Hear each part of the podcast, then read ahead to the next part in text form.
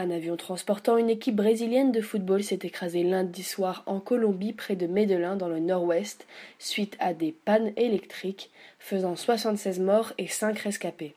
L'appareil, un British Aerospace 146 de la compagnie bolivienne Larnia, qui transportait au total 81 personnes, 72 passagers et 9 membres d'équipage, s'est écrasé dans une zone montagneuse du secteur du Cerro Gordo sur la commune de La Union, à environ 50 km de Medellin, deuxième ville de Colombie. Cinq personnes ont été secourues et 25 cadavres récupérés dans une zone d'accès très difficile, a déclaré Elkin Osorio, maire de la Serra, municipalité voisine du lieu de l'accident à Blue Radio.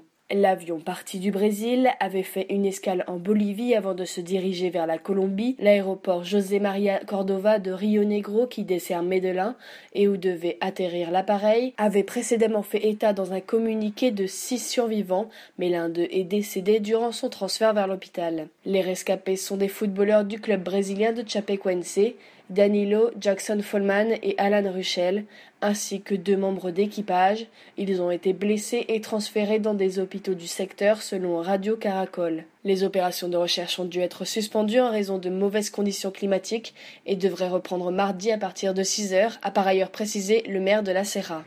L'aéroport avait un peu plus tôt précisé qu'en raison de la mauvaise visibilité due à de fortes pluies, l'accès au site de l'accident n'était possible que par voie terrestre.